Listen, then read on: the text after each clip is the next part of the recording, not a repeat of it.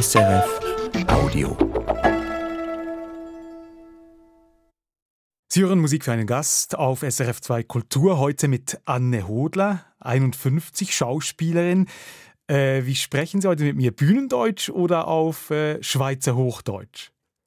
als Schauspielerin und so wie wir das in der Schauspielschule gelernt haben, da sprechen wir natürlich Bühnendeutsch. Aber wenn ich jetzt irgendwo auf der Straße jemanden treffe oder es verlangt ist, ähm, Hochdeutsch zu reden, Schriftdeutsch, dann tue ich mich manchmal schwer, ähm, dieses Bühnendeutsch hervorzunehmen. Sie haben Schauspiel studiert in Bern Mitte der 1990er Jahre, haben dann viele Jahre im Theater an der Effingerstraße in Bern gespielt, Bühnendeutsch, Bühnendeutsch, immer wieder Bühnendeutsch und sagen jetzt, hm, eigentlich ist es immer noch so ein bisschen eine Fremdsprache für mich. Warum eigentlich?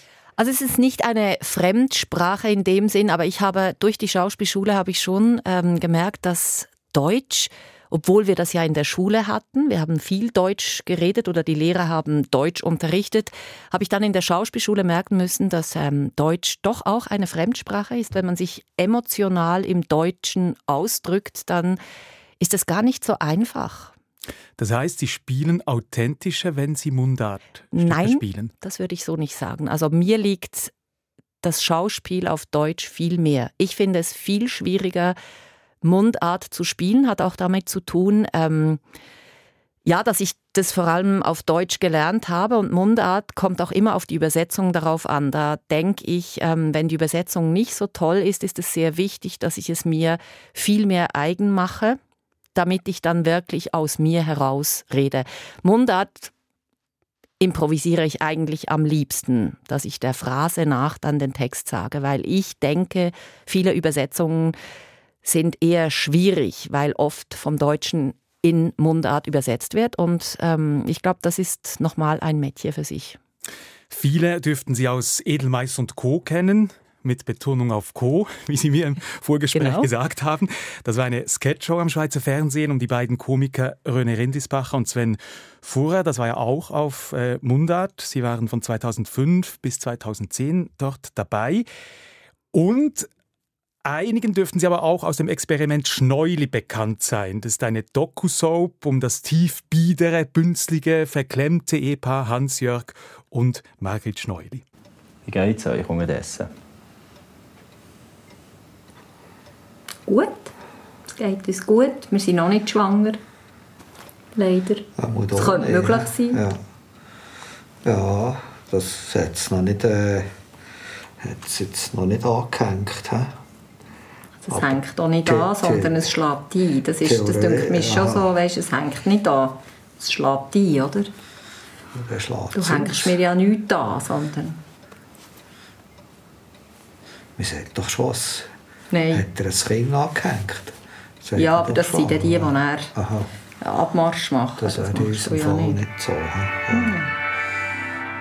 Ja, wenn wir da diesen Ausschnitt hören, Anne Hudler, wie viel Margret steckt eigentlich in Ihnen, in Anne? Ui, ja, das ist eine interessante Frage. Es ist sicher immer ein Teil, weil das Experiment Schneuli ist ja improvisiert, also da gibt es eben keinen vorgegebenen Text. Aber sie ist doch auch in gewissen Punkten weit von mir entfernt, dass es doch auch so kleine Gruselmomente gibt, die ich als Schauspielerin natürlich mit Spaß erforsche, aber dann doch denke, wenn ich das Kostüm wieder auf den Bügel hänge, ich bin froh, kann ich dieses äh, Leopardenhemd wieder ausziehen. Also diese unsäglichen Kleiderkombinationen? Diese unsäglichen Kleiderkombinationen, dann auch dieses Gefangensein in dieser doch nicht ganz einfachen, biederen Beziehung, ähm, da bin ich froh, kann ich dann wieder Anne sein. Sie sagen ja, diese Schneulis, die seien Ihre Herzensangelegenheit. Wie ist das Projekt entstanden?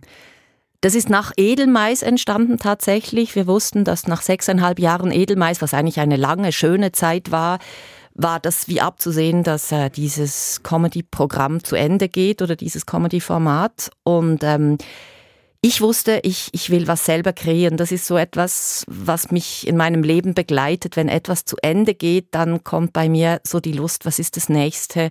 Und nicht Trübsal blasen, sondern okay, jetzt nach vorne schauen. Und so habe ich mit ähm, meinem engen Freund Juri Steinhardt, haben wir uns zusammengesetzt und wollten zuerst ein anderes Pro Projekt realisieren, das dann aufgrund äh, gewisser Schwierigkeiten nicht zustande kam. Und in der Weiterführung unserer Diskussion sind wir dann auf die Möglichkeit gekommen, wir könnten ein Paar kreieren, das auf einem Sofa sitzt, befragt wird zu Themen und dann muss es in das Experiment rein. Und dann war sehr schnell klar, dass ähm, der andere Part Matto Kempf übernehmen soll. Und das war ein Glücksgriff, weil er natürlich ein unglaublich toller Hans-Jörg Schneuli ist. Und ja, es ist toll, wenn man so ein eigenes Projekt machen kann, mitbestimmen kann, die Freiheit hat und eben auch dieses ganze Improvisieren. Das ist für mich nochmal eine neue Hürde. Eben, das ist da improvisiert. Da gibt es ja kein Skript in diesem es Sinne. Es gibt kein Skript und das war, ähm, Matto Kempf ist ja ein Schreiberling, ähm, ein begabter Bühnenmensch, aber in dem Sinn nicht, kommt nicht vom herkömmlichen Schauspiel und ich hatte am Anfang sehr das Gefühl, ich muss äh, Witze reißen, ich muss lustig sein und habe dann irgendwann gemerkt, nein, ich muss es entstehen lassen und das, das, ähm, das ist das Tolle, wir alles, was wir sagen, gilt ab dem Moment. Also wenn wir befragt werden, wo wohnt ihr und ich sage Großhöchstetten, dann ist das dann von dem Moment an Großhöchstetten oder wenn ich sage dein Bruder, dann weiß er, ich habe einen Bruder. So sind eigentlich die ganzen Geschichten entstanden. Also auch die Figuren entwickeln sich quasi von Folge zu Folge. Die entwickeln sich von Folge zu Folge, genau. Äh, Matto Kempf hat ja mal gesagt, in mir, also in diesem Hans-Jörg, ist ein wunderprächtiges Arschloch angelegt. äh, und in Margit Schneuli? ist so ein äh, biederes, verklemmtes Wesen, das aber doch auch ähm, einen Horizont zum Ausbrechen vor sich hat. Also ich glaube, in der steckt einiges und die kann auch einiges erreichen. Und ich glaube, sie, sie spielt auch ein bisschen damit. Aber gegen außen oder ja, ist sie natürlich sehr in dieser Form gefangen. Ist das auch die Message? Das ist eine gute Frage. Also die Message ist für mich schon ähm, aufzuzeigen, wie wir gefangen sein können oder wo die Komik dann angesetzt ist in, in unserem gesellschaftlichen Dasein. Aber die Message ist auch, dass, dass dahinter ein liebevoller Mensch steckt und dass dieser liebevolle Mensch eben durchaus ausbrechen kann. Und das ist für mich schon eine Lebensmessage. Ich glaube, es ist niemand einfach zementiert, kein Mensch. Und jeder Mensch hat ein Potenzial, besser zu werden, was Gutes zu tun. Und das wünsche ich mir eigentlich auch für die Welt, dass es ist nicht einfach ähm, so, wie es ist, ist es, sondern jeder von uns hat die Möglichkeit, im ganz Kleinen äh, etwas zu verändern in der Energie. Und das ist für mich eigentlich auch das Ziel meines Lebens, dass ich ähm, besser werde und flexibel und offen und ich glaube, das ist in der Margrit Schneuli auch ein bisschen angelegt, wenn auch etwas ähm, verborgen. Drei Staffeln hat das Schweizer Fernsehen gezeigt, jetzt soll das Ehepaar auf die Bühne. Dann gibt es dann auch nicht mehr die Möglichkeit zu schneiden. Die Serie lebt ja auch von diesen Schnitten. Warum dieser Wechsel auf die Bühne? Weil uns das reizt, mal ein Bühnenprogramm zu machen. Das ist ja eine ganz neue Erfahrung und Mato Kempf ist bereits fleißig am Schreiben.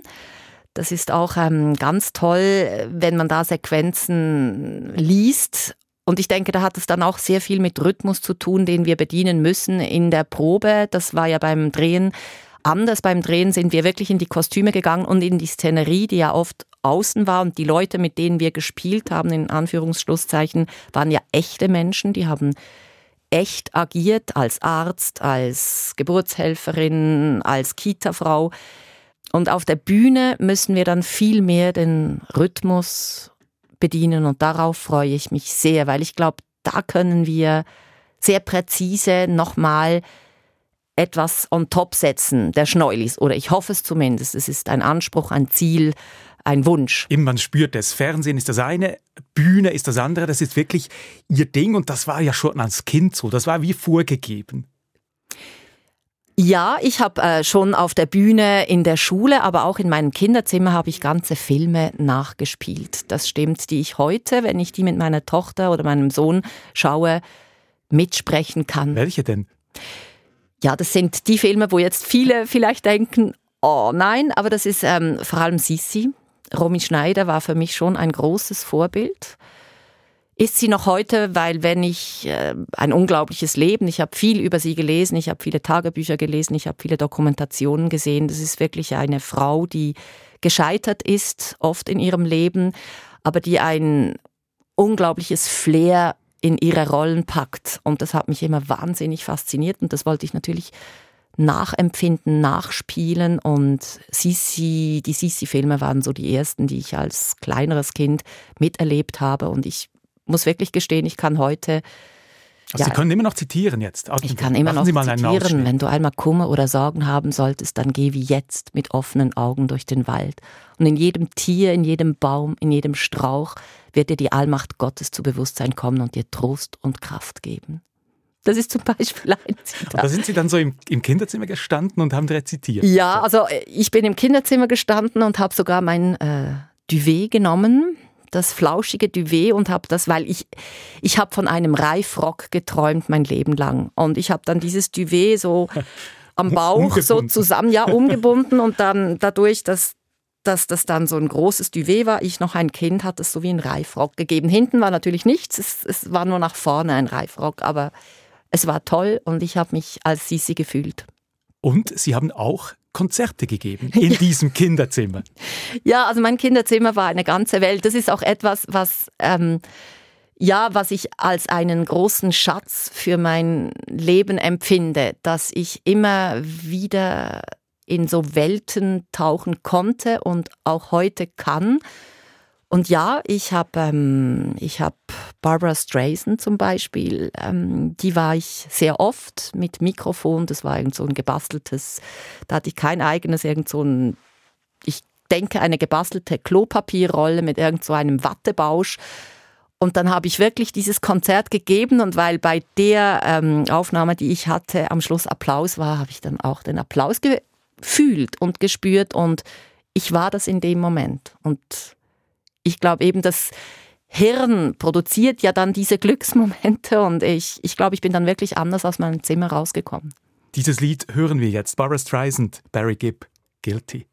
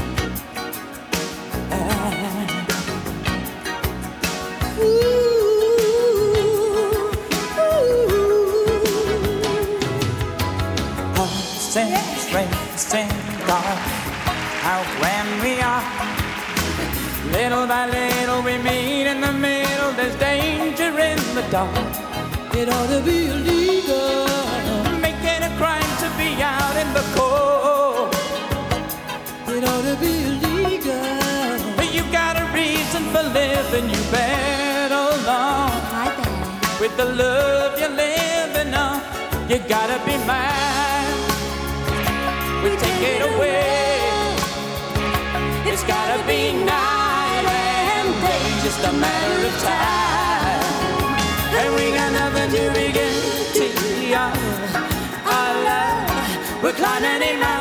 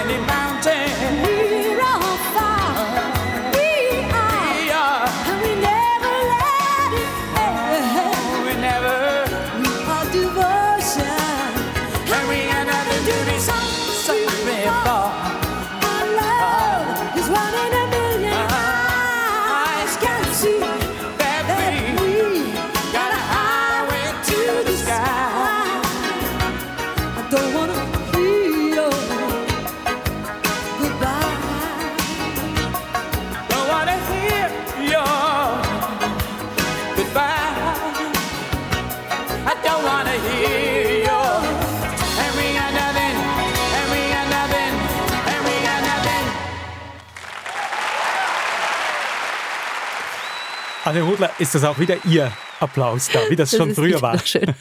Der gehört natürlich Barbara Streisand. Aber ähm, ja, schön. Sie hören Musik für einen Gast auf SRF 2 Kultur mit der Schauspielerin Anne Hodler. Sie sind in Bern aufgewachsen, zusammen mit Ihren Eltern und Ihren Schwestern. Sie waren etwas über 30 Jahre alt, als Ihre Mutter an Krebs starb. Was war Ihre Mutter für ein Mensch?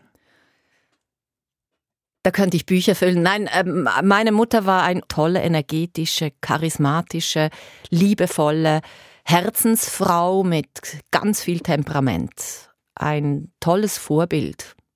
Das viel zu früh gegangen ist für Sie. Das viel zu früh gegangen ist natürlich, aber mich oder uns auch hat teilhaben lassen an ihrem Leben, an ihrem Gehen. Insofern ähm, bleibe ich mit einer großen Dankbarkeit zurück, eine solche Mutter gehabt zu haben. Und immer noch zu haben, weil sie für mich, ähm, sie ist unser Mimi im Himmel. Und ja, wir haben, ich habe mit den, meinen Kindern auch Geburtstag gefeiert von ihr im Wald mit einem Bild und Kerzen. Sie ist immer noch ein Teil und sie ist die Großmutter meiner Kinder, die sie leider nie kennenlernen konnten, durften, aber sie ist diese Großmutter im Himmel und da hat sie eine ganz große Kraft und Energie. Und ich glaube auch, die ist auch in unserer Familie sehr intensiv zu spüren. Und für mich steht sie auch für eine Dimension sprengen. Es gibt das Leben hier, wo wir den Fokus drauf haben, aber es gibt eben auch ähm, die andere Dimension. Da will ich jetzt gar nicht esoterisch oder mich da auf Äste herauslassen. Das ist einfach ein ganz tiefes Bauchgefühl, das ich so spüre. Die gibt es und diese Energie spüre ich und da ist sie sehr da und deshalb hadere ich eigentlich nie mit ihrem Tod. Also eine sehr intensive Beziehung. Was haben Sie mitgenommen von ihr für Ihr Leben?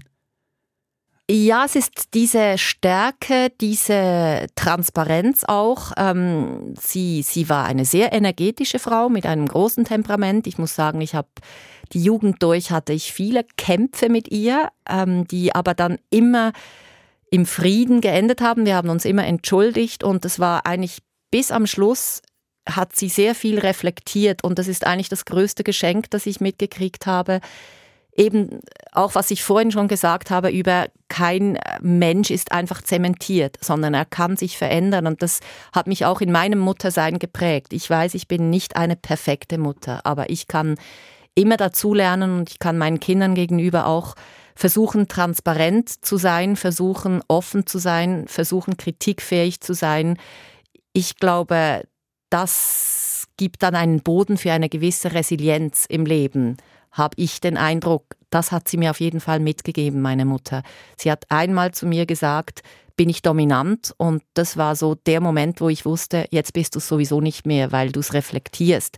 Es kann sein, dass es Teile gibt, aber wir konnten darüber reden und das habe ich mitgenommen als einen großen Schatz und deshalb habe ich auch das Gefühl, über ihren Tod hinaus, es ist überhaupt nichts, das hängen geblieben ist. Im Gegenteil, es sind einfach die guten Energien, an die ich mich unglaublich gerne erinnere. Sie haben diese Reibung angesprochen. Wo, wo hat es denn so gerieben zwischen Ihnen und Ihrer Mutter? Ich glaube, das war unser beider Temperament. Wir haben beide ein großes Temperament und äh, ich sehe das auch mit meinen Kindern. Das kann natürlich auch zu Explosionen führen und bei meiner Mutter und mir war das wirklich körperlich und stimmlich. Wir waren sehr impulsiv miteinander. Quasi aufeinander losgegangen. Wir sind quasi aufeinander losgegangen. Also es gab Situationen, wo mein Vater uns auseinander oder uns trennen musste. Also körperlich, körperlich so mit den Fäusten körperlich, und dann so, oder einfach sehr energetisch, ja, ja, sehr ja, energetisch. Also wenn man jetzt meine Schwestern fragen würde, dann würden sie das bestätigen, die hatten das in der Form nicht. Und ich habe da, ja, natürlich, ich war bestimmt auch ein impulsives, emotionales Kind. Ich, ich, ähm, ich kann mich erinnern, dass ich einfach gefühlsmäßig immer wahnsinnig tief in, in die Sachen rein bin, in, in jede Art von Gefühlen. Das ist mir heute auch immer noch ein bisschen geblieben. Und da, da, ja, natürlich, da suche ich auch immer wieder den Ausgleich. Und bei meiner Mutter und mir war das halt so eine Provokation, eine gegenseitige, die aber wirklich immer im Frieden geendet mhm. hat und in der Versöhnung. Ich kann mich oft erinnern, dass ich hoch bin und zu meiner Mutter und dann gesagt habe, es tut mir leid oder sie hat sich entschuldigt. Und deshalb ist da auch, sind da keine Schlacken zurückgeblieben. Ja. Aber was war dann die Ursache, dass ihr beide plötzlich dann so explodiert? Sein? Ich glaube, ich habe sie provoziert. Äh, ich weiß, das können, konnten kleine Sachen sein, dass ich zum Beispiel ähm, nicht genau mich so verhalten hatte, wie sie es sich gewünscht habe. Ich, ich habe so etwas leicht Revolutionäres in mir, also zum Beispiel auch, ähm, wie man sich zu kleiden hat, wie man aufzutreten hat. Da finde ich auch, das muss alles mit Anstand sein. Aber ich, ähm, ich war sehr gerne in der Reithalle. Ich war sehr gerne. Dieses alternative Kulturzentrum in Bern. Genau. Ich äh, habe Nächte durchgetanzt. Meine Mutter war der ähnliche Schlag, weil sie war auch sehr gerne in der Matte, sie war gerne unter Künstlern, Künstlerinnen, Künstlern. Das war auch ihr Leben, aber sie hatte dann auch noch so ein bisschen eine andere soziale Verpflichtung und ich glaube, da gab es schon Reibungspunkte, wo sie mich eigentlich verstanden hat, aber vielleicht noch stärker in Bildern gefangen war, als ich das. Ja, dann durch meine Ausbildung bin ich da schon eher ausgebrochen. Ich bin dann den Weg in Richtung Schauspiel gegangen, wo, wo eben alles schnell viel freier war. Und dieser Mensch starb dann eben, eben im Alter von 59 Jahren und Sie haben diesen Menschen mit dem Sie so eine intensive Beziehung gehabt haben, in den Tod begleitet, haben Sie mir gesagt. Wie war diese Begleitung? Die war sehr intensiv, weil ich, ich habe zu der Zeit in Zürich gelebt und ähm, war dann sehr oft in Bern bei ihr. Es gab so einen Moment, sie, sie war sehr schnell sehr schwach. Sie war dann noch äh, den letzten Monat ihres Lebens war sie im Koma, also da war sie gar nicht mehr erwacht. Sie ist immer mehr wie weggedämmert. Aber Muss es ja unvorstellbar schlimm gewesen sein für Sie. In der Erinnerung, es war, es, es hatte auch schöne Momente. Natürlich war das der Gang ins Spital oder auch zu Hause, ja, oder, oder es gab einen Moment, wo ich sie begleitet habe, wo, wo, wo ich dann wirklich gemerkt habe, sie, sie hängt mir im Arm und kann fast nicht mehr gehen. Da habe ich wie im Außen, also wie die Leute realisiert haben, habe ich gemerkt, sie ist wirklich schwach und es geht ihr nicht gut. Und dennoch gab es ganz viele auch schöne Momente. Silvester weiß ich noch, also Weihnachten haben wir zu Hause gefeiert, sie war im Spital, da war sie schon im Koma. Und dann sind wir an Silvester mit meinem Vater, sind wir in dieses Spital, das so ein paar Pflegende, die immer so wunderbar waren. Das sind so tolle Menschen, möchte ich an der Stelle sagen, die Pflegenden in den Spitälern. Und ich hoffe wirklich, dass diese Menschen einfach, das wäre jetzt ein weiteres Feld, dass die wirklich so gehuldigt werden. Also da habe ich Erfahrungen gemacht mit pflegenden Menschen, die meiner Mutter Schnee in die Hand gelegt haben, als es geschneit haben, die sie mit Tücher belegt haben, die sie gemocht hatte, das Parfüm verteilt haben. Also da habe ich unglaublich tolle Momente erlebt. Und da gab es eben auch so magische Momente, wo man gespürt hat, dass diesseits und das jenseits sind nahe beieinander. Deshalb habe ich durchaus auch schöne Momente in Erinnerung. Und ja, es ist, ähm, ich habe versucht, das zu integrieren. Das ist für mich ein, ein, ein wichtiger Bestandteil in meinem Leben. Und jetzt mit meiner Familie und mit dem, dass mein Mimi weiterlebt unter uns, ähm, ja, sind es nicht schreckliche Erinnerungen, sondern auch dankbare. Ihre Mutter hatte immer wieder Santana gehört. Ja,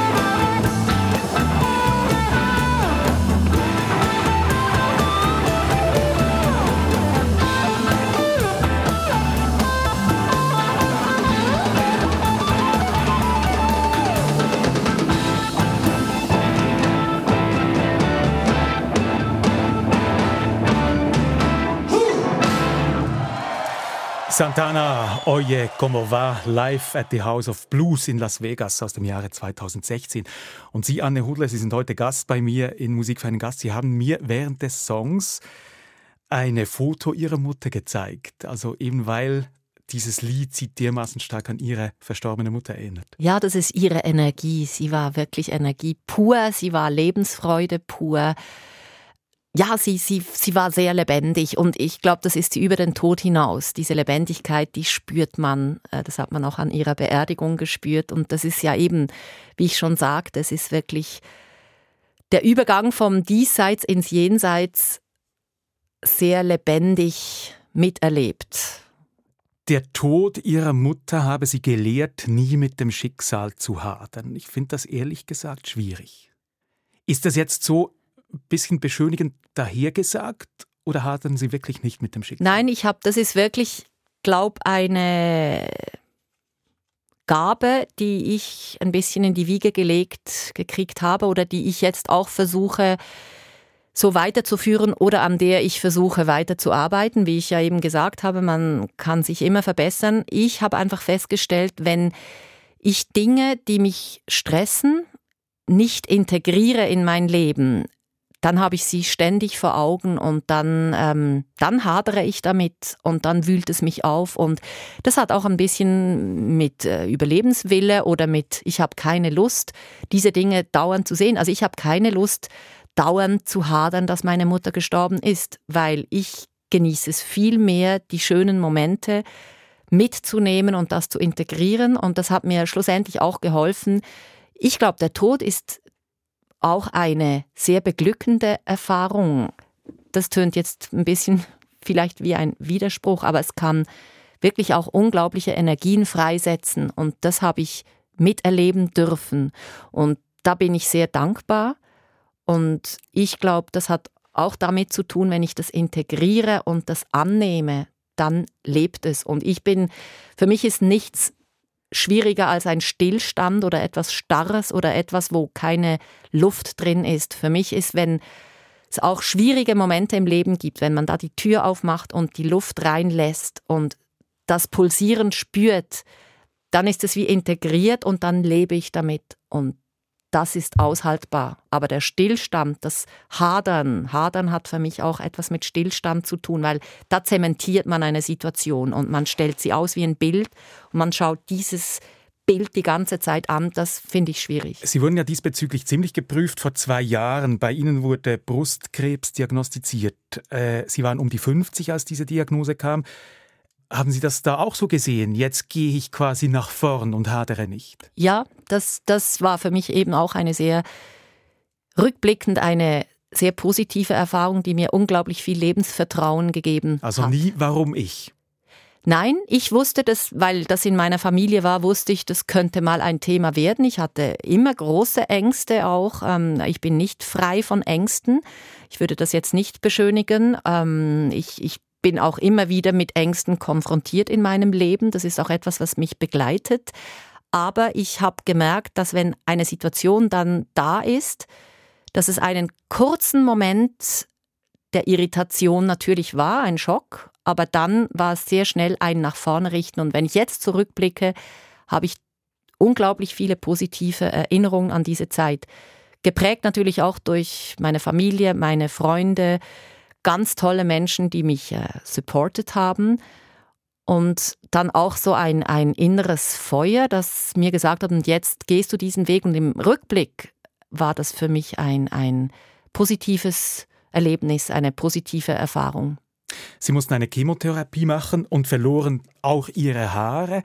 Äh, woher haben Sie die Kraft genommen, eben dieses weiterzugehen? Aus, aus der Geschichte mit ihrer Mutter, aus dem Leben an und für sich? Oder wie muss ich mir das vorstellen? Also ja, das Thema Haare, das war, das war für mich eigentlich so ähm, einer der größten Schritte, weil ich immer das Gefühl hatte, ich bin meine Haare. Also wenn ich meine langen, Sind ich hatte auch immer ein bisschen ganz eitel, nicht? Ja, ich bin ein bisschen eitel, das stimmt. Und ich, ich hatte immer sehr lange Haare und ich dachte dann im ersten Moment, wenn ich meine Haare nicht mehr habe, bin ich nicht mehr ich. Und das war ein kurzer Moment und ich hatte, ich muss auch sagen, ich wurde da sehr toll begleitet von der Frau, die ähm, mir dann meine Perücke, die ich nicht einmal getragen habe, die mir meine Perücke ge gemacht oder organisiert hat.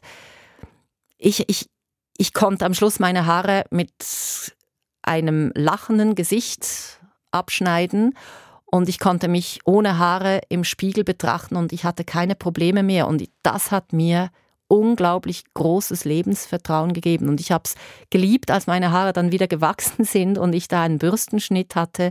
Ich habe versucht, mich neu zu sehen und das gab mir viel Vertrauen, weil ich gemerkt habe, ich bin eben sehr ich, auch ohne meine langen Haare. Hatten Sie nie diese Ängste, jetzt muss auch ich gehen, ich lasse meine Familie da vielleicht? Da hatte ich natürlich Glück, weil äh, das, ich, ich, die Diagnose, die war sehr früh und ich hatte Ärzte, die mir da sehr positiven Bescheid gaben und gesagt haben, du wirst nicht sterben, das wirst du locker überleben und das ist kein Thema. Das habe ich dann so genommen. Es gab natürlich Momente, wo man sich mit der eigenen Endlichkeit befasst. Aber auch da habe ich sehr stark das Tor zu, zu dieser anderen Welt gespürt. Und wenn das mal da ist, dass ich wusste, wenn es so ist, das ist bei uns allen so, dann haben wir es ja nicht in der Hand. Dann wird es einen Sinn haben und gut sein und das gibt ein, ein ganz großes Lebensvertrauen. Da gehen, da verschwinden plötzlich diese irdischen Ängste, die eigentlich dann entstehen, wenn alles viel enger und kleiner gehalten ist. Und in, es gab Momente, aber da kam sofort dieses Vertrauensgefühl, dann habe ich es ja nicht in der Hand. Aber ich hatte natürlich dann ist es eine, Schicksal. Dann ist es Schicksal. Also was Sie da alles beschreiben, das zeugt von einer großen Kraft, fast von einer universellen Kraft und auch von großer Resilienz, die haben Sie schon angesprochen. Und das Stück, das wir jetzt uns gemeinsam anhören, das steht irgendwie dafür, das ist Faber. Ich liebe dich, warum das? Ja, das ist Sophie Hunger, Faber, also die, diese Ich liebe die äh, Brandau ähm, Platte, also die ganze Platte, die berührt mich unglaublich. Dieses Lied habe ich oft gehört in, in dieser Zeit und ich habe eine sehr tolle Beziehung, die mich auch ähm, sehr intensiv durch diese Zeit getragen hat, mein Freund, wie auch meine ganzen tollen Freundinnen, meine ganze Familie.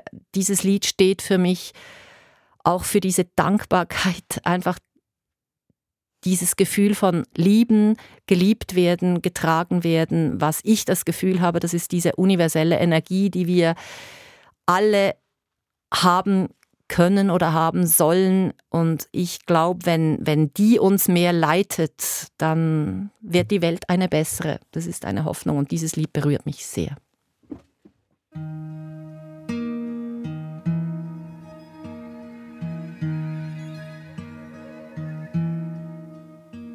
Vom Himmel brennt Sonne und in mir brennt das Feuer.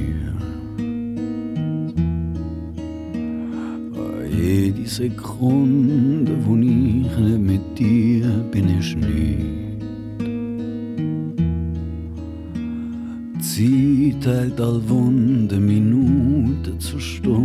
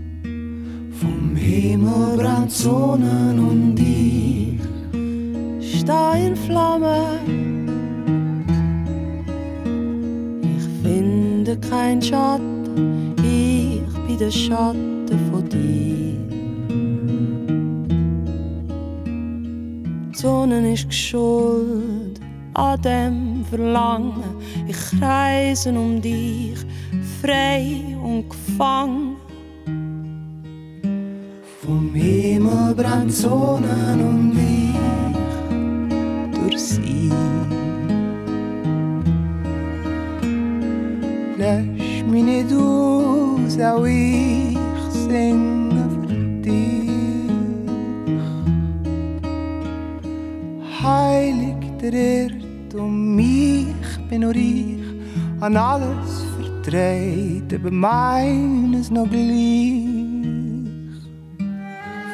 Himmel brennt Sonnen und ich brenn für dich. Wer bin ich zum Sagen, ich seh für anders bestimmt?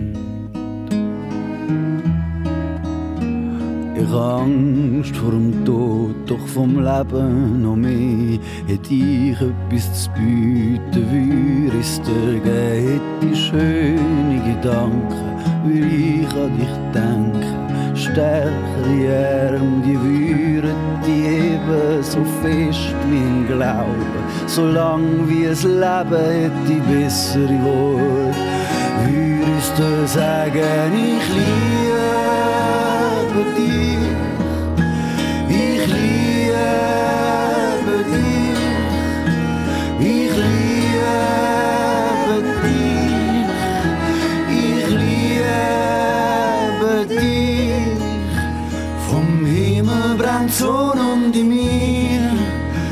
Das Feuer. Und jede Sekunde, wo ich nicht mit dir bin, ist nichts. Hätte schöne Gedanken, würde ich an dich denken. Stärkere Arme, die würden die heben, so fest wie ein Glaube. So lang wie es Leben, hätte bessere Worte,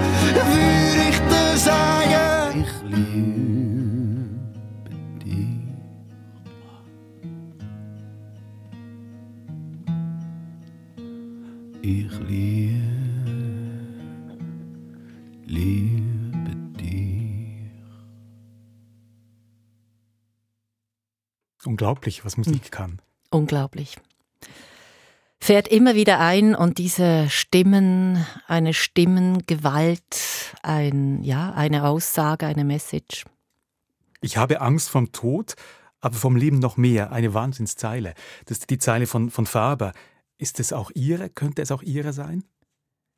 Nein, ich glaube, ich habe ich hab viele Ängste, irdische Ängste, aber im ganz tiefsten habe ich ein unglaublich großes Urvertrauen in die Wiege gelegt, gekriegt, die über das Leben hinausgeht. Und ja, das, das, das, wenn ich ganz tief in mich reinhöre und da meine Green Health Energy Oase andocke, die in mir schlummert, dann habe ich ganz großes Vertrauen, dann würde das so nicht stimmen. Aber natürlich im Leben, das Leben ist ja nicht immer dieses Universelle. Manchmal strauchelt man auch mit dem Alltag und da könnte es durchaus mal auch stimmen, ja. Sie hören Musik für einen Gast auf SRF 2 Kultur mit der Schauspielerin Anne Hodler. Bei der Vorbereitung auf dieses Gespräch mit Ihnen habe ich viele Theaterkritiken gefunden, aber eigentlich kaum was Persönliches. Also schon gar keine Badewannen-Home-Story in der Schweizer Illustrierten. Kann ich einfach nicht richtig suchen? Nein, Sie finden keine Badewannen-Home-Stories in Schweizer Illustrierten. Und, und warum diese Zurückhaltung? Das könnte ich jetzt nicht mal, ähm, da hätte ich jetzt keine Antwort auf die Frage, warum. Ich glaube, das ist wie in meinem Leben nicht so passiert. Vielleicht habe ich das auch gar nicht gesucht. Ich habe jetzt auch auf der Vorbereitung auf dieses Gespräch gemerkt oder mich gefragt, wer bin ich, auch im öffentlichen. Und ich glaube, ich bin ein Mensch, der sehr gerne mit Menschen in Kontakt tritt im realen Leben und mich vielleicht ein bisschen schwerer tut, jetzt jenseits von meinen Rollen, mich äh, in ein Bild zu quetschen. Also so für die berufliche Karriere wäre es nicht auch wichtig, als Schauspielerin öffentlich präsenter zu sein? Hier mal ein Küppli-Anlass, dort ein Netzwerk-Apero. Doch daran arbeite ich. Ah, wirklich? Und das ist das wirklich, wirklich Arbeit? Äh, daran, nein, äh, nein, Arbeit. Es ist wie, ich, ich habe einfach den, den, die Lust, mit etwas hinstehen zu können, was mir etwas bedeutet. Experiment Schneuli oder auch die Lombardis, das ist meine Band. Auf die ähm, kommen wir noch, da hören wir uns noch ein Stück daraus an, genau. Das sind so Herzensangelegenheiten und Arbeiten, wo ich auch stolz bin und wo ich unglaublich glücklich bin, auch mit den Menschen, mit denen ich zusammenarbeiten kann. Und die möchte ich eigentlich besser promoten können. Aber ich denke, das ist dann wie eine Berufsgattung für sich. Äh, das eigene Schaffen zu promoten. Und da ich jetzt vielleicht nicht so ein Mensch bin, der überall gerne eben bei den Küplis einfach so herumhängt im, im Hinblick auf, ich müsste mich darstellen, sondern ich mache das aus Herzensangelegenheit. Mhm. Ja, kommt das vielleicht ein bisschen dem in die Quere, dass man dann eben in der Schweizer Illustrierten in der Badewanne liegt, was ich aber ehrlich gesagt auch nicht möchte. Ich möchte kein Bild Und wie haben Sie es so mit Instagram, Facebook und so?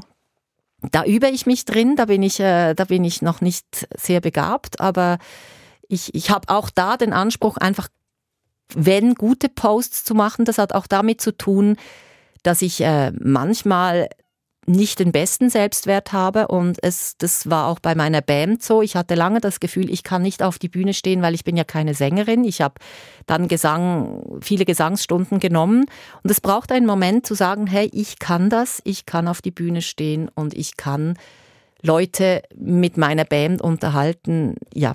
Jetzt haben wir über die Lombardis gesprochen, jetzt müssen wir sie kurz hören. Wenn ich mir was wünschen dürfte, käme ich in Verlegenheit. Was ich mir denn wünschen sollte, eine gute oder schlechte Zeit. Wenn ich mir was wünschen dürfte, möchte ich etwas glücklich sein. Das sind Sie. Sie singen da. Gefallen Sie sich, wenn Sie sich so hören? Ja, ich, also ich, ich, ich habe einfach ganz tolle Erinnerungen. Das ist eben auch Lebenszeit und deshalb gefällt es mir, weil ich unglaublich gerne mit dieser Wahnsinnsband auf der Bühne stehe. Ich kann das nicht anders sagen. Ich habe mit Myria Poffe habe ich diese Lombardis wie kreiert. Ihr Vater Michel Poffe ist dabei, Peter Horisberger und neu für Myria, weil sie eine Zeit weg war, Olli Kuster. Es ist eine unglaublich tolle Band mit wahnsinnig begabten Musikerinnen und Musiker und auch unglaublich tollen Menschen und sowas ist einfach nur schön. Wie viel stehen Sie denn mit den Lombardis auf der Bühne? Ist das wöchentlich, monatlich? Das, ist, das kommt ein bisschen darauf an. Das könnte auch besser vermarktet sein, wenn wir da, wenn ich da jetzt wirklich ein Konzept hatte. Aber wir haben das Glück, dass wir immer mal wieder angefragt werden und dass wir das auch in verschiedenen ähm, Kombinationen. Wir können zu zweit, zu dritt oder zu viert auftreten. Wir können vier, fünf Songs spielen oder einen Abend füllen. Das hat sich so ein bisschen ergeben oder Oft werde ich auch gebucht für eine Lesung und dann bringen wir noch zwei, drei Songs der Lombardis. Also mittlerweile stehen wir ein paar Jahre zusammen auf der Bühne und ähm, haben das Glück, immer mal wieder aufzutreten. Aber es ist jetzt nicht so, dass wir einen Tourneeplan haben von 300 Shows im Jahr. Apropos Bühne. Lieber große Rollen auf kleinen Bühnen äh, als kleine Rollen auf großen Bühnen, sagten Sie mal. Warum? Weil ich gern spiele weil ich glaube, das hat auch damit zu tun mit dem Bild. Natürlich ist es toll, am Burgtheater in Wien engagiert zu sein für das Bild, aber wenn ich das ausklammere und im Effinger eine große Rolle spielen kann, dann irgendwann vergesse ich, dass das das Effinger Theater ist und nicht das Burgtheater in Wien. Und wenn es eine tolle Produktion ist, dann macht es einfach Spaß, weil es ist ja der Hier und Jetzt Moment, der zählt in einem Stück. Also dieses Elitäre geht Ihnen auch ein bisschen ab. Sie spielen ja auch viel Volkstheater mit Laien. Da könnten andere Kolleginnen und Kollegen von Ihnen die Nase rümpfen und sagen, mache ich nicht. Ja gut, ich habe das, äh, das dürfte man jetzt so nicht sagen, vor allem im Ballenberg gemacht äh, oder bin jetzt auch, auch engagiert für eine ähm, dritte Produktion. Und da, ja, da hat natürlich auch der Matthias Knädinger, da haben große mhm. mhm. Schauspieler schon mitgespielt. Aber ja, für mich ist ähm, elitär, das kann ich nicht mal sagen. Das, das, das tönt jetzt, als hätte ich die Möglichkeit, elitär zu sein und kann mich entscheiden zwischen elitär oder nicht elitär. So sehe ich es nicht. Ich, ich persönlich lasse mich einfach gern leiten durch Herzensangelegenheiten und Lebenszeit. Natürlich muss eine Produktion für mich stimmig sein, toll sein, aber welchen Namen sie hat, finde ich ein bisschen weniger entscheidend, die Lebenszeit, die man verbringt mit den Leuten, das muss für mich stimmen. Je älter ich werde, je mehr. Und deshalb arbeite ich auch sehr gerne mit Menschen zusammen, mit denen ich es gut habe. Natürlich hatte ich da bis jetzt in meinem Leben viel Glück. Ich kann mich kaum an Produktionen erinnern oder ganz an wenige, wo das wirklich schwierig war. Ich, ich bin da sehr gesegnet mit einfach tollen Menschen, denen ich begegnet bin rund ums Theater oder ähm, Film oder Fernsehen. Da hatte ich viel Glück, aber das ist mir auch sehr wichtig. Vielleicht ähm, leite ich das auch, weil ich, ich will, ich will es gut haben und nicht irgendwie äh, eine Rampens auf der Bühne sein und dann eine miese Stimmung. Ich glaube, das wäre nicht meins. Wir gehen ein bisschen zurück in der Zeit. Sie studierten in den 1990er Jahren Theater in Bern und Sie hatten die Aufnahmeprüfung ja schon vor der Matura bestanden. Wie kam das eigentlich? Also ich muss sagen, ich war, war nicht eine unglaublich gute Schülerin im Gymnasium. Ich habe da ziemlich gekämpft, aber ich hatte einen tollen Lehrer, Geschichtslehrer, der auch Theaterlehrer war und wir hatten das erste Jahr war die Kernfacharbeit nicht auf ein Fach reduziert, sondern man konnte fächerübergreifend eine Arbeit machen und da habe ich Theater genommen, Deutsch, Geschichte war das, glaube ich, die Kombination, das weiß ich nicht mal mehr. Auf jeden Fall habe ich dann mit einem, einem meiner besten Freunde beschlossen, wir machen die Schauspielschulprüfung in dieser Kernfacharbeit. Das ist unser Ziel. Und dann habe ich mich angemeldet. Er hat dann am Tag meiner Anmeldung gesagt, ich mache es nicht. Und dann habe ich gesagt, dann mache ich's. Und dann bin ich an die Prüfung gegangen. Und dann hat es geklappt. Und dann wusste ich äh, fünf Wochen nach der Matura, starte ich mein Studium Los an geht's. der Hochschule für Theater in Bern, genau. Die war ja noch im Marzili-Quartier unten an der Aare ja. in Bern. Sie kamen dorthin und sagten und spürten, das ist jetzt der richtige Ort für mich. Da gehe ich auf, da blühe ich auf. Ja, ich wusste natürlich auch, ich fange nach den Sommerferien an. Meine ganzen Freundinnen, Freunde, die starteten mit dem Studium erst im Herbst. Und ich wusste, wenn es mir nicht gefällt, dann kann ich aufhören. Das ist so die Freiheit, die ich mir immer ein bisschen lasse. Ja dann kann ich, äh, ja, dann könnte ich im Herbst noch studieren. Das gab wirklich noch einen Weg, der mich sehr interessiert hat. Das wäre Sozialpädagogik. Da bin ich schnuppern gegangen bei der Nathalie Stiftung mit ähm, autistischen Kindern. Das wäre auch ein Weg, den ich mir gut hätte vorstellen können. Und ich wusste, ja, diese Möglichkeit, die gibt es ja vielleicht noch. Ich starte mit der Schauspielschule, aber ehrlich gesagt, vom ersten Tag als ich an dieser Schule war, war ich in diesem Sog drin und das war eine sehr intensive Zeit und da gab es kein Entrinnen mehr. Sie hatten dann den Abschluss gemacht nach vier Jahren Studium, haben bewiesen, dass Sie wirklich zur Schauspielerin taugen. Und Sie sind dann aufgebrochen in die Theaterwelt hinaus äh, mit einem kleinen Bus, schon fast so ein bisschen klischeemäßig, nicht? Ähm, nicht um klassisch vorzusprechen, sondern um Ihre Abschlussproduktionen vorzustellen. Wer kam da alles mit auf diese Roadshow?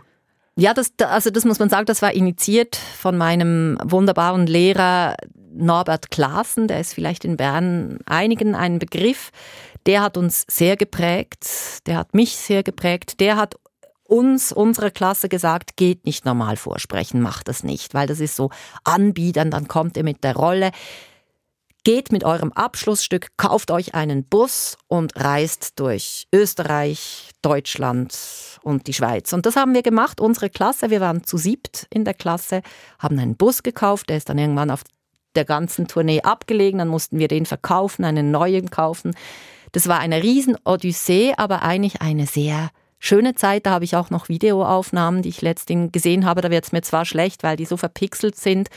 Aber, aber sieht man da so ein richtig wildes Künstlerleben. Ja, man sieht äh, diese ellenlangen Fahrten. Niemand war angegurtet irgendwo im Bus mit irgendwelchen Stofftieren, die wir während der Fahrt schreiend aus dem Fenster gehalten haben.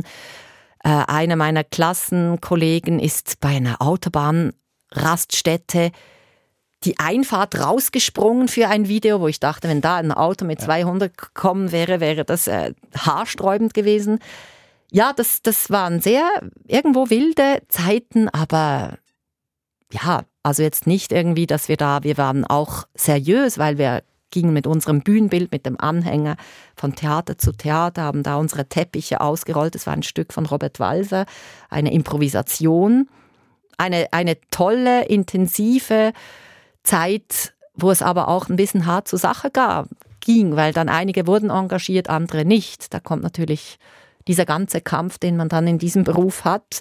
Schafft man es am Casting, schafft man es nicht, wird man genommen, wird man nicht genommen. Das ist ja auch ein Teil, der dazugehört. Und für diese Zeit steht ein Stück, Death Car.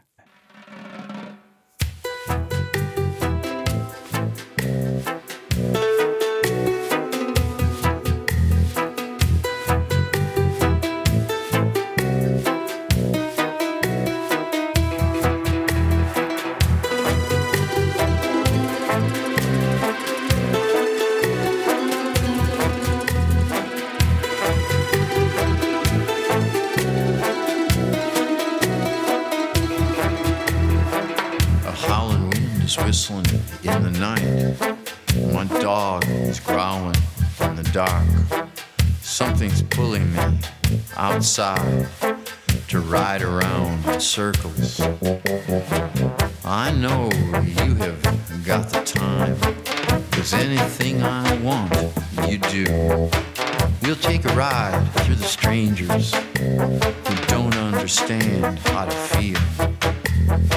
In the death car, we're alive. In the death car.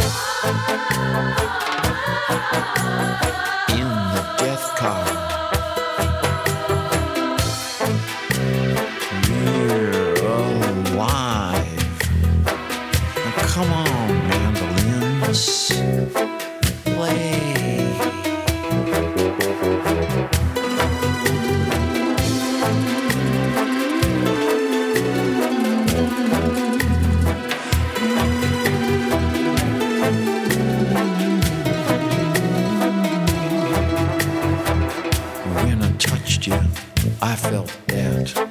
You still had your baby fat and a little taste of baby's breath makes me forget about death. At your age, you're still joking. It ain't time yet for the choking. So now we can own the movie and know each other truly. In the death car, we're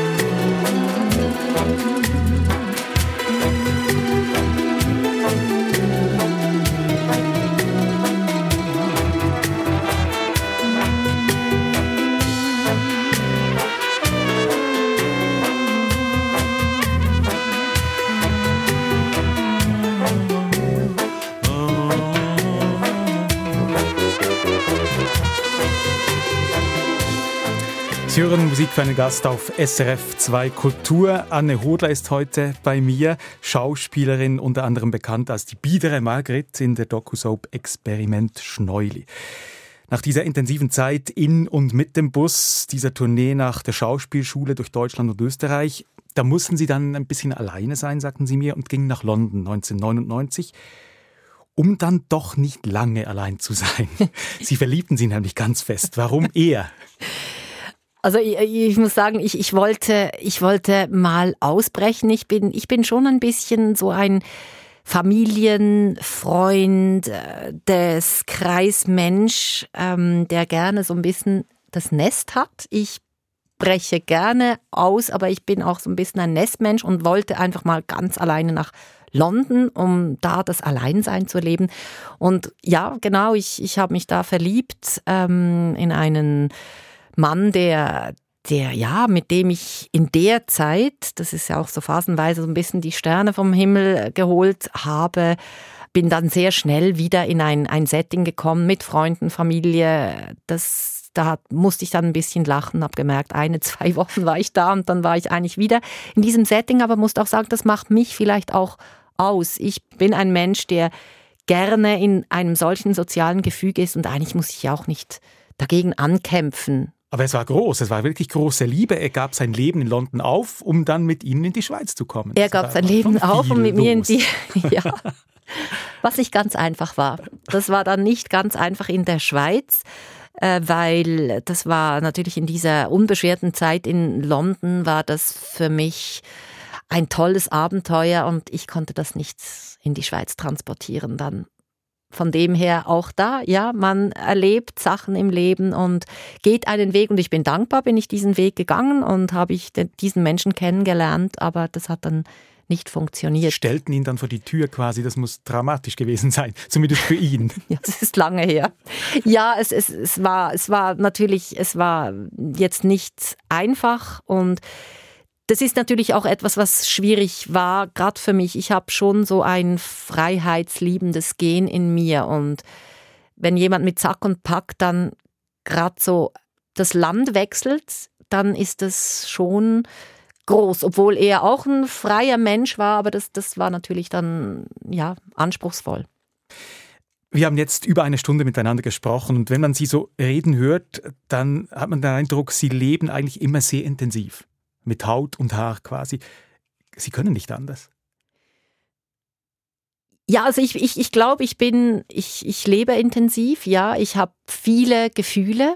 Das gab auch schon einen Moment, wo ich gedacht habe, das wäre mal schön, wenn ich meine Gefühle ein bisschen zurückdrehen könnte. Aber ich, ich lebe auch immer bewusster, ähm, je älter das ich werde. Und ähm, ich glaube, ich bin ein fröhlicher, lebendiger, intensiver Mensch und das, das finde ich auch sehr schön. Also das, ist, ähm, das Intensive ist auch blumig und, und wertvoll, aber ich habe durchaus auch meine Hängerzeiten oder Zeiten, wo ich äh, energieloser bin und wo, wo das vielleicht mehr plätschert. Aber im Gesamten doch schätze ich mich auch sehr privilegiert und bin sehr dankbar für dieses Leben, das sehr abwechslungsreich und schön ist. Aber ein bisschen Drama brauchen Sie auch heute noch. Ja, ich, also mir hat mal jemand gesagt, äh, du bist ein Adrenalin-Junkie. Und ähm, das, das, das hat noch so gesessen, weil ich, ich musste, ja, ich musste darüber nachdenken, was bedeutet das und bin jetzt zum Schluss gekommen, ein bisschen bin ich das, aber das ist natürlich auch mein Beruf. Ich, ich suche neue Herausforderungen und äh, hat aber auch was für mich jetzt Positives. Es ist, wenn, wenn ich merke, irgendetwas geht nicht, dann kann mich das schon ärgern, aber dann muss ich irgendwie auf zu neuen Ufern und ich würde es nicht mal als Adrenalin-Junkie deklarieren, sondern mehr, ich, ich liebe die Kreativität, aber das kann auch im kleinen Basteln sein. Ich liebe es, eine Kette mit Krelleli aufzuziehen. Ich äh, ja, das ist etwas, äh, wenn, wenn ich eine Inspiration und, und eine Kreativität habe, dann, dann spüre ich den Lebenspuls und, und das suche ich auch. Und das ist auch schön, dass ich das immer wieder finde, weil das, das hat so was Sprudelndes, das, das für mich Leben ausmacht. Also ganz fest und mit allen Sinnen an einem Ort sein. Ist das so das, das Maxime? Ist, das ist die Maxime und das hat eben Norbert Klassen immer gesagt, das Hier und Jetzt. Und das ist für mich ganz, ganz was Wesentliches, je länger, je mehr im Hier und Jetzt leben. Und Cornflake Girl von Tori Amos steht für genau dieses Lebensgefühl. Anne Hodler, vielen Dank, dass Sie heute mein Gast waren. Vielen Dank.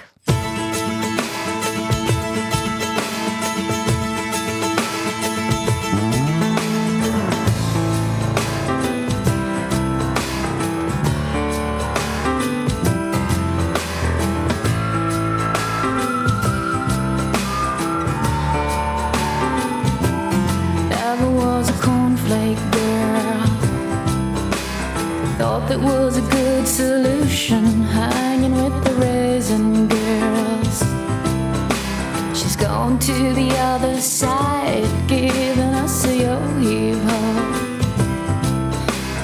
Things are getting kind of gross, and I go at sleepy time. This is not really this, uh, this, uh, this is not really happening.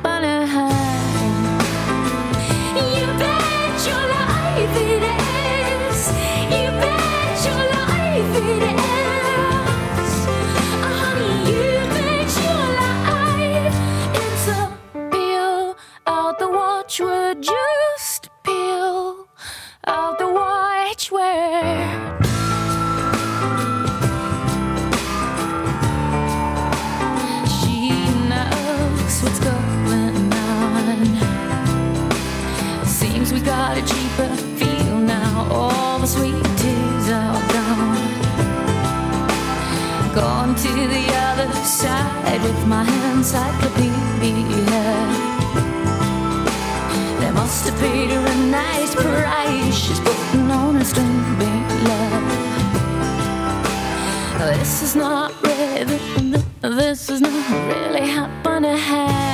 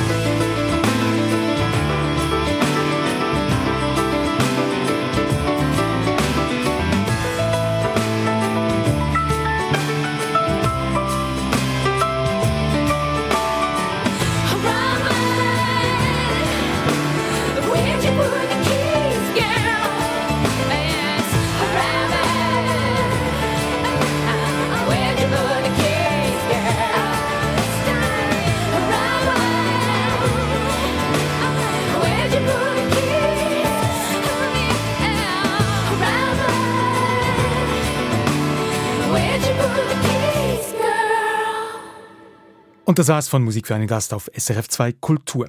Die Sendung gibt's auch online und als Podcast. Ich bin Simon Loy und danke Ihnen fürs Zuhören. SRF Audio.